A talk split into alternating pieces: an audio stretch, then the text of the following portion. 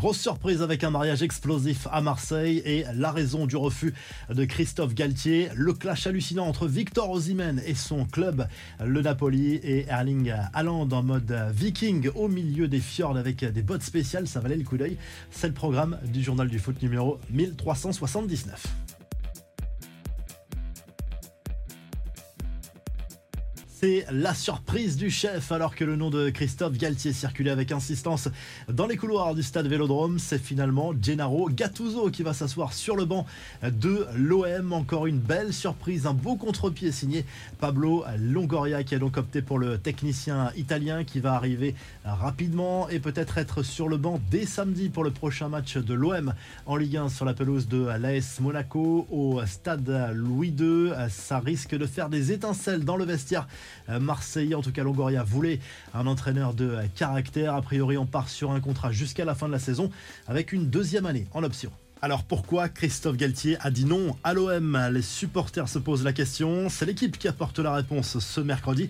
En fait, Pablo Longoria voulait quelqu'un rapidement dès le prochain match face à Monaco samedi en Ligue 1. Un timing trop serré aux yeux de l'ancien entraîneur du PSG qui avait besoin de plus de temps pour préparer son retour sur un banc. Il a donc refusé à contre-coeur la proposition marseillaise. Voilà pourquoi Gattuso débarque à Marseille un peu comme un cheveu sur la soupe.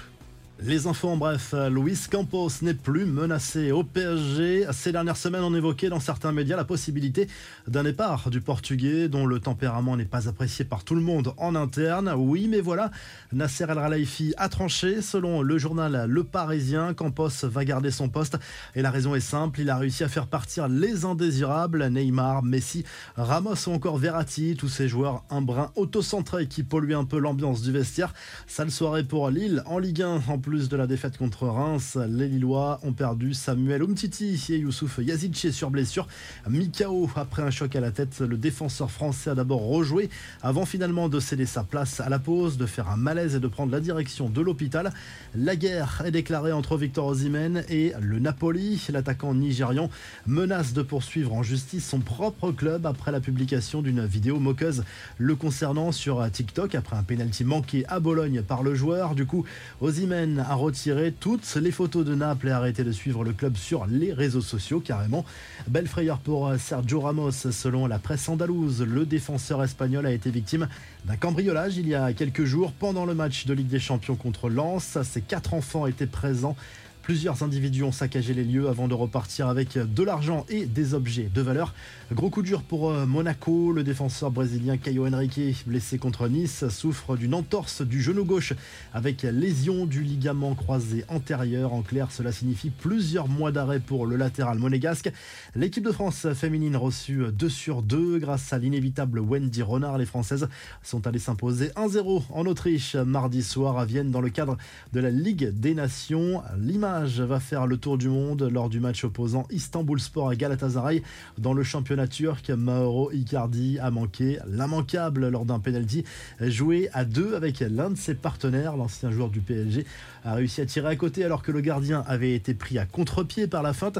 Enfin, le joli geste d'Erling Haaland qui s'est rendu en Norvège pour effectuer un shooting photo remarqué. L'attaquant de Manchester City a pris la pause dans une tenue de viking en partie immergé dans l'eau glaciale d'un fjord. Objectif récolter des fonds pour des causes qui tiennent à cœur à la famille du buteur de City. Anecdote révélée par le photographe, le joueur portait des bottes spéciales pour éviter une blessure. On n'est jamais trop prudent. Tout cela nous amène à la revue de presse et on file en Angleterre où le Daily Telegraph Sport se penche sur la qualif de Manchester United en League Cup face à Crystal Palace. Un succès à 3-0 pour les joueurs d'Eric Tanag qui fait du bien au moral après un début de saison assez compliqué dans l'ensemble pour les Red Devils. 3-0 avec des buts de Casemiro et du français Anthony Martial, notamment du côté de l'Espagne. Le journal Marca se penche sur le duel entre le Real Madrid et Las Palmas en Liga ce mercredi soir. Les merengues qui devraient profiter du retour de Vinicius en tant que titulaire au sein de l'équipe de Carlo Ancelotti